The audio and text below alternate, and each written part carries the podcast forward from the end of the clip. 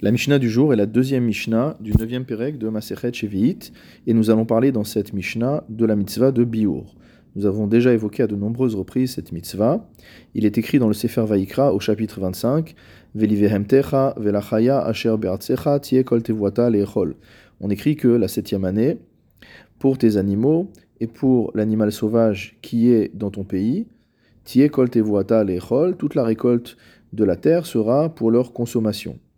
On apprend de ce pasouk dans le Sifra, donc dans le Midrash Halacha, Kolzman shechaya ochelet basade, tant que l'animal sauvage peut manger d'une espèce dans le champ, Behema ochelet babait, l'animal domestique peut manger à la maison.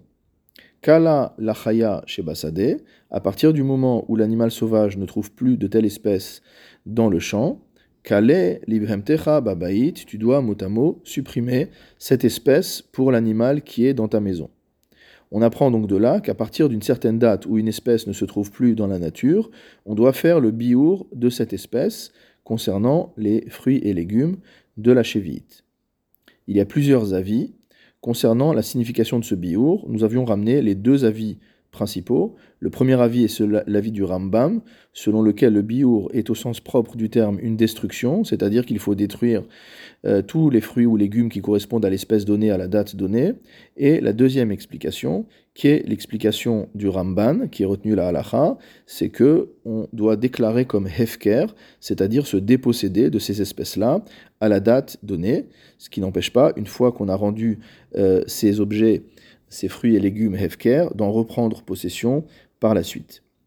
Notre Mishnah nous indique que Shalosh Aratzot la Biour. Il y a trois territoires différents en ce qui concerne le Biour.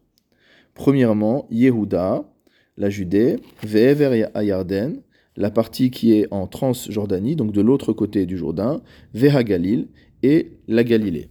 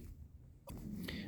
Veshalosh, Shalosh Aratzot, Lecholachat Veachat, et chacun de ces trois territoires va se subdiviser encore, chacun en trois sous-territoires. Galila Elion, Vegalila Tarton, Veaemek. En ce qui concerne la Galilée, elle se subdivise, en Galila Elion, le Galil euh, supérieur, Galila Tarton, le Galil inférieur, le bas Galil, Veaemek, et donc la vallée. La Mishnah nous précise maintenant quelles sont les limites géographiques de chacun de ces sous-territoires. Mikfa Hanania Ulmarlan, de Kfar Hanania et au nord, Kol Sheno Megadel Shikmin, Galila Elion. Dans toute la partie où ne pousse pas de sycomore, alors ça s'appelle Galila Elion, c'est le Haut Galil.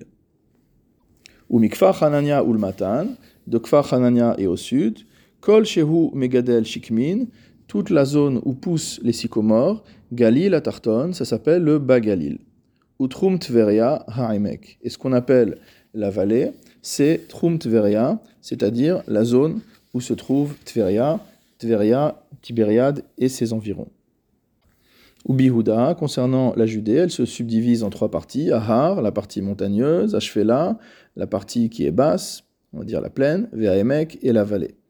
Ushfelat Lud, Kishfilat Ha-Darom, la plaine de Loud est considérée assimilée à Shvelat Darom, à la plaine du sud, Ve'ahar Shela, Kehar Ameler, et sa partie montagneuse est assimilée à Har Ameler, motamo, à la montagne royale.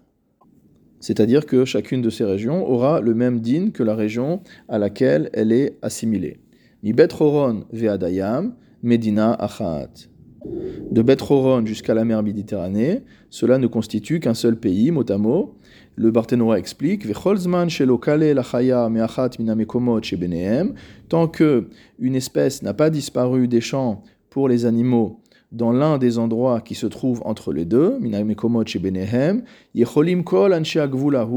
gens qui habitent dans toute cette zone peuvent les manger les fruits ou légumes en question, aliédé hamakom achad shelo kale bo lachaya minasade, donc où euh, le fruit n'a pas disparu. C'est-à-dire que même si dans cette zone-là il y a euh, différentes situations par rapport au fait de trouver les espèces dans la nature ou pas, à partir du moment qu'il en reste dans un endroit, on peut en manger dans tous les endroits de cette zone.